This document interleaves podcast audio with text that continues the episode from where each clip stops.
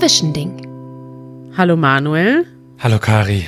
Wie schön, dich schon wieder zu hören. Ja, jeden Tag wollen wir jetzt versuchen, miteinander zu sprechen. Ich finde das sehr beruhigend. Ich glaube, jeder Anruf und jede Routine hilft im Moment, sich stabil zu halten. Ja. Also im Kopf, ne? Man muss ja aufpassen, dass man jetzt nicht verrückt wird. Es gibt schon genug Anlass zur Sorge und der ist natürlich berechtigt, aber es hilft ja alles nichts. Wir müssen da jetzt alle durch. Ja. Hast du ähm, die Fernsehansprache von Angela Merkel gestern Abend gesehen? Ja, fast zu Ende geguckt mit Janusz zusammen. Janusz hat sogar auch zugeguckt. Das ist ganz ja. ungewöhnlich, dass er sowas ähm, guckt. Ich habe ihn dazu gezwungen, mitzugucken. Aber sie ja. war sehr äh, gut gemacht, fand ich. Ja, wir können es ja kurz vielleicht zusammenfassen. Also es war so ein bisschen, Angela Merkel hat sich ziemlich lange zurückgehalten und hat ziemlich lange eigentlich nichts gesagt, also zumindest nicht in einem so offiziellen Rahmen. Und gestern hat sie zum ersten Mal sich an das deutsche Volk gewendet und hat eine Fernsehansprache gehalten. Ich glaube so zwölf Minuten, 15 Minuten. Und hat im Grunde keine neuen Informationen gegeben, sondern hat im Grunde nur äh, an uns alle appelliert, dass wir die Lage ernst nehmen äh, und dass wir bitte tatsächlich Abstand halten sollen, weil das der einzige Weg ist, die Ausbreitung der Corona-Pandemie. Sie hat immer Epidemie gesagt, aber eigentlich ist es ja offiziell auch mittlerweile eine Pandemie, ähm, verlangsamen können.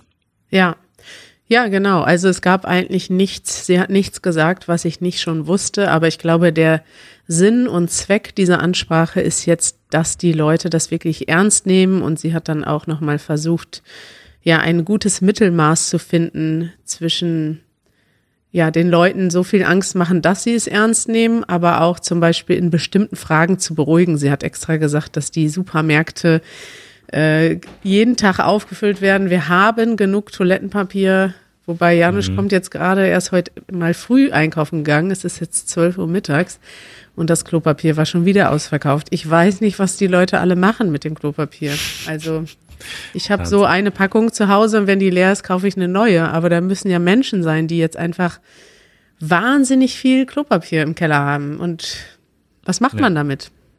Ja, ja, und äh, sie hat sich auch explizit bei den Menschen, die in Supermärkten jetzt arbeiten, bedankt. Das fand ich sehr gut. Also natürlich wird sich oft auch jetzt gerade bei Ärzten bedankt, bei Menschen, die in Krankenhäusern arbeiten. Das ist auch richtig.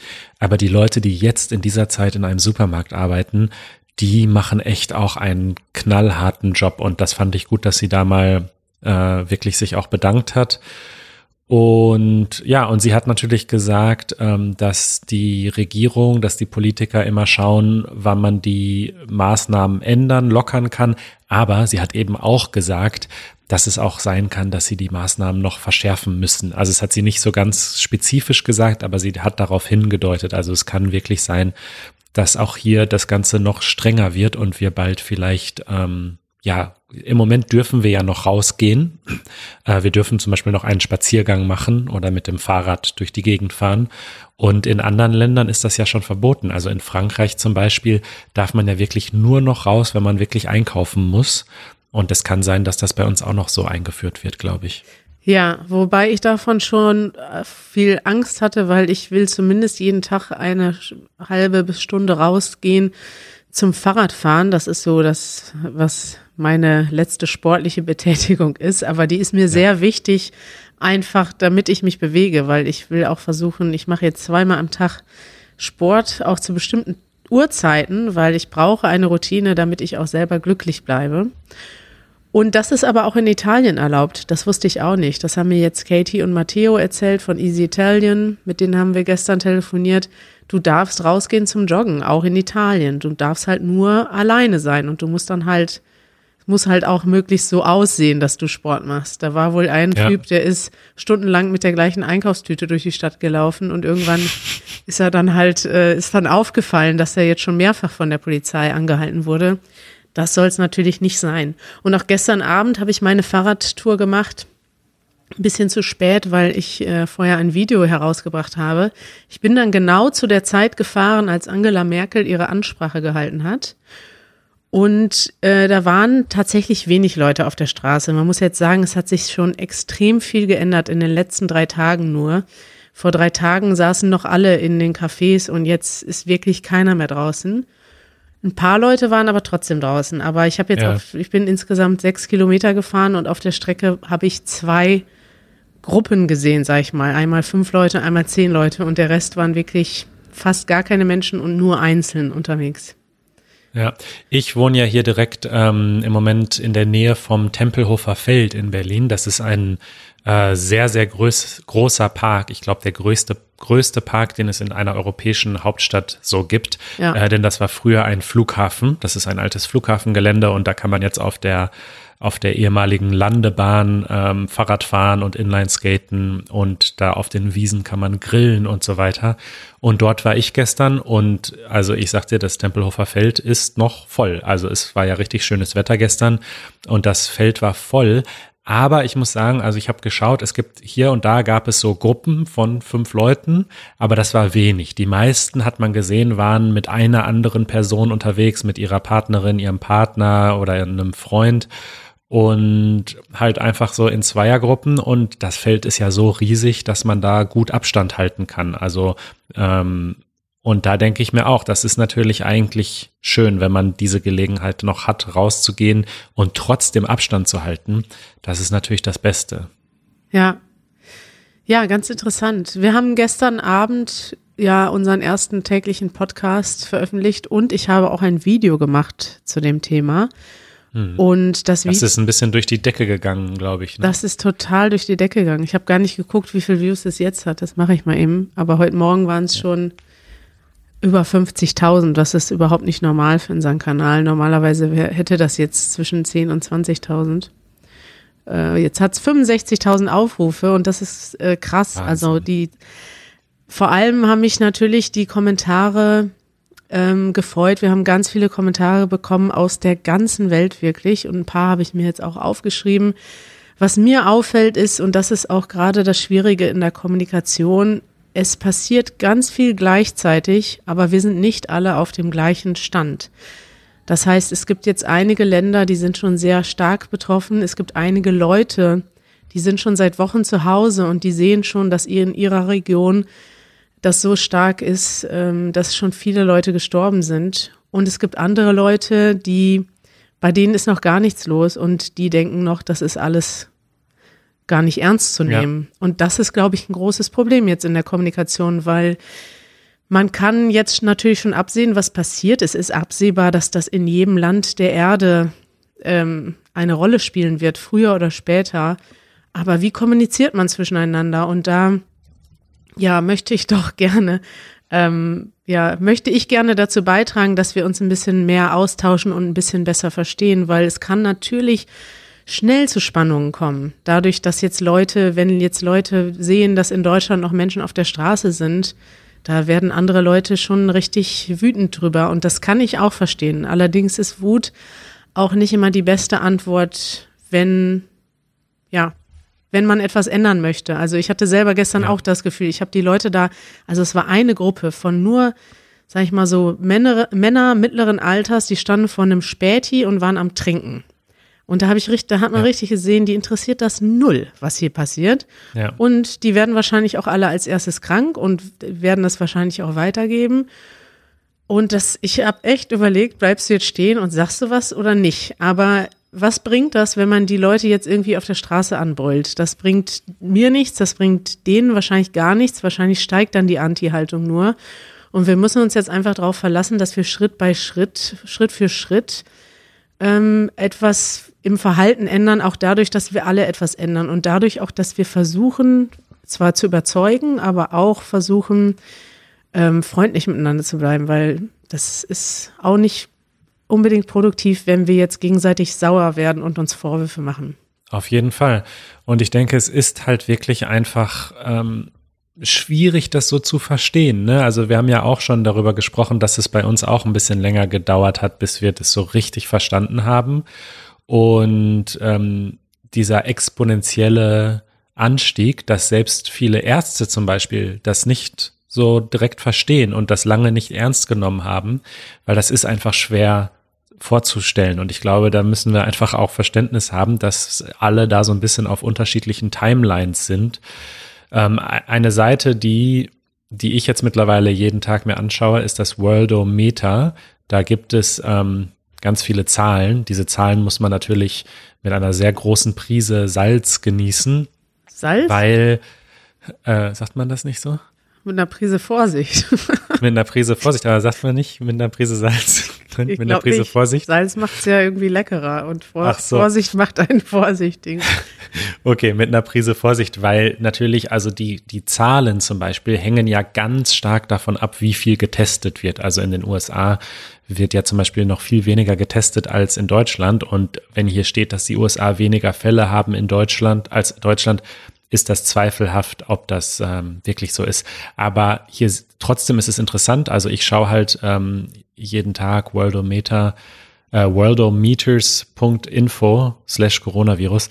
Und da sieht man halt einfach zum Beispiel auch den Anstieg jeden Tag in Deutschland der positiv getesteten, die Todeszahlen auch. Und ja, wenn man eben dann einfach sich die Zahlen anguckt, dann merkt man ganz schnell, okay, es ist wirklich ernst. So, es ist, man kann es wirklich nicht einfach jetzt mehr nur noch auf die leichte Schulter nehmen. Ist das denn up to date? Da steht jetzt gerade New, also da kann man ja unten in der Tabelle ähm, sortieren nach neuen Fällen und das fand ich ganz interessant. Da stand jetzt New Case, da kann ich jetzt zum Beispiel nach neuen Fällen sortieren. Da steht Spanien 2000, It- Iran 1000, Deutschland 750. Das sind ja doch jetzt schon mehr pro Tag, oder? Oder vielleicht wird das alle, vielleicht wird das öfter als einmal pro Tag info abgedatet. Ja. Ja, das Ja. vor allem finde ich das interessant. Da habe ich jetzt gesehen, die, die totalen Fälle, da ist Deutschland auf Platz fünf. Krass, Spanien hat jetzt auch schon mehr. Aber wenn es um die Todeszahlen geht, ist Deutschland doch noch ziemlich hinterher. Also das ist interessant, weil dadurch lässt sich, also so wie ich gehört habe, es sind in Deutschland die Testzahlen relativ akkurat, also auch nicht akkurat. Es gibt eine hohe Dunkelziffer, aber sind näher dran als beispielsweise in den USA. Und das ist dann doch schon besorgniserregend, weil das heißt ja, dass in Ländern wie, also da, dort, wo es, wo es noch viel mehr Tote gibt, wie in den USA oder auch, glaube ich, auch in Italien, dass dort eigentlich die Dunkelziffer, also die totalen Fälle noch viel höher sein müssen, als sie wirklich sind. Schätze ich. Oh Mann, es ist echt alles. Äh, ich weiß gar nicht, es gibt so viele Dinge, die jetzt in den Nachrichten stehen. Auch in den Nachrichten geht es ja nur noch um dieses Thema. Also man hat das Gefühl, die ganze Welt hat angehalten und alles andere ist jetzt gerade einfach egal. Also, Ist ja auch so. Ist also ja. viele Sachen, das merkt man ja auch jetzt mal, wie viele Sachen eigentlich egal sind, wenn es drauf ankommt. Man wird sich natürlich wünschen, dass das auch mal bei anderen Krisen so wäre, aber das ist nun mal jetzt tatsächlich die erste große globale Krise, die, die alle Leute auch zu Hause äh, betrifft, egal wo sie wohnen. Und es ist vieles im Endeffekt egal. Wir müssen nicht unendlich viel reisen, unendlich viel konsumieren, unendlich viel produzieren. Ähm, lass uns mal auf das Wesentliche beschränken. Das hat ja auch jetzt für eine Weile mal etwas Positives, glaube ich, dass die Menschen zusammenkommen, versuchen, sich ein bisschen auf das zu reduzieren, was wesentlich ist. Klar. Ich möchte gern was Positives mit dir Ja. teilen, Manuel. Das finde ich gut. Also wir haben noch ähm, einige Kommentare bekommen, die werde ich auch in den nächsten Tagen noch vorlesen. Schickt uns gerne eure Nachrichten aus verschiedenen Ländern. Unter anderem hat uns Kyoko geschrieben. Sie ist eine Zuschauerin aus Japan, lebt in Wien und ist Pianistin und hat jetzt im Moment leider, ja, auch keine Möglichkeit, im Moment Konzerte zu spielen. Alles wurde abgesagt und sie spielt jetzt jeden Tag ein Klavierkonzert auf YouTube. Habe ich mir gestern schon das erste angehört, ist sehr beruhigend und das möchte ich gerne verlinken. Ihr Kanal hat noch sehr wenig Abonnenten. Vielleicht hat hier jemand Lust, auch mal Kyoko zuzuhören. Wow, fantastisch. Und dann habe ich noch eine Nachricht bekommen von Mersa und ähm, sie schreibt, hallo Kari, hallo Leute, ich bin Perserin und wohne im Iran. Ich bin seit vier Wochen zu Hause, ich kann meine Erfahrungen mit euch teilen. Und jetzt schreibt sie auf Englisch, aber ich werde das mal direkt auf Deutsch übersetzen, dann habt ihr auch was zum Deutschlernen dabei. Also sie hat vier Punkte. Aus ihrer Erfahrung, die sie uns gerne mitgeben möchte, weil vier Wochen zu Hause ist ja jetzt schon auch was anderes. Sie hat da schon mehr Erfahrung als wir. Sie sagt, achtet auf eure Ernährung, trinkt viel Wasser. Also wenn man zu Hause ist, sollte man auch darauf achten, dass man eben regelmäßig isst und das nicht schleifen lässt. Zweitens, ähm, force yourself. Das heißt, zwingt euch dazu, regelmäßig Sport zu machen. Und sie sagt, Dehnen, Yoga und Pilatus. Pilates. Mindestens fünf Pilates. Pilatus. Das ist jemand anderes. mindestens 15 Minuten pro Tag. Das habe ich tatsächlich auch angefangen. Ähm, ich weiß schon immer, dass ich das, dass mir das gut tun würde, dass ich das machen muss. Und ich habe auch immer mal wieder hier und da Rückenprobleme. Und ich dachte, jetzt ist die schlechteste Zeit, äh, Rückenprobleme zu bekommen. Deswegen mache ich ab jetzt jeden Tag äh, 15 bis 20 Minuten Dehnübungen am Morgen und dann nochmal ähm, eine Fahrradtour am Nachmittag. Drittens, kontrolliert eure Neugierigkeit und checkt die Nachrichten nicht öfter als notwendig. Also checkt die Nachrichten, aber wenn ihr ständig schlechte Nachrichten hört, versucht damit ruhig umzugehen. Finde ich auch sehr wichtig. Und viertens, findet ein Projekt, das euch glücklich macht und mit, das euch beschäftigt hält. Und äh, wir haben jetzt hier diesen Podcast, wir produzieren Videos, wir haben tatsächlich Projekte gefunden, aber ich glaube, das ist wichtig für jeden. Wenn ihr Kinder zu Hause habt, werdet ihr sowieso beschäftigt sein, dann habt ihr schon ein Riesenprojekt. Ähm, ansonsten macht irgendwas Schönes draus. Äh, kocht mehr, lest Bücher, die ihr schon immer lesen wolltet, ähm, spielt Spiele zusammen, ruft eure Verwandten an und versucht irgendwas zu finden, was euch auch über längere Zeit glücklich macht. Ja, das sind schöne Rückmeldungen und wir haben einige schöne Kommentare bekommen, auch nochmal auf Patreon von unseren Mitgliedern. Viele Leute, die uns geschrieben haben, dass sie dankbar sind, dass wir diesen Podcast jetzt täglich machen und dass wir versuchen, was Gutes irgendwie aus der Situation zu machen. Das hat mich wirklich gefreut. Und ich bin echt gespannt, wie es weitergeht. Und ich finde es schön, dass wir jetzt einfach täglich ein kurzes Check-in machen, auch wie es uns geht, wie es unseren Hörerinnen und Hörern geht, ich mag diese, diese Kommunikation, die wir jetzt haben, die irgendwie jetzt durch dieses ganze Schlamassel doch irgendwie noch mal ein bisschen enger wird. Also wir halten irgendwie alle doch jetzt ein bisschen enger noch zusammen als vorher, habe ich das Gefühl. Schlamassel, dieses Wort musst du jetzt aber erklären, Manuel. Schlamassel, gibt es da eine Übersetzung? Moment. Vielleicht. Schlamassel. Chaos, Trouble, Problem. Ja, also ein. So eine Mess. Ein Mess, ja. Also Schlamassel ist ja, ein. Mess oder Muddle.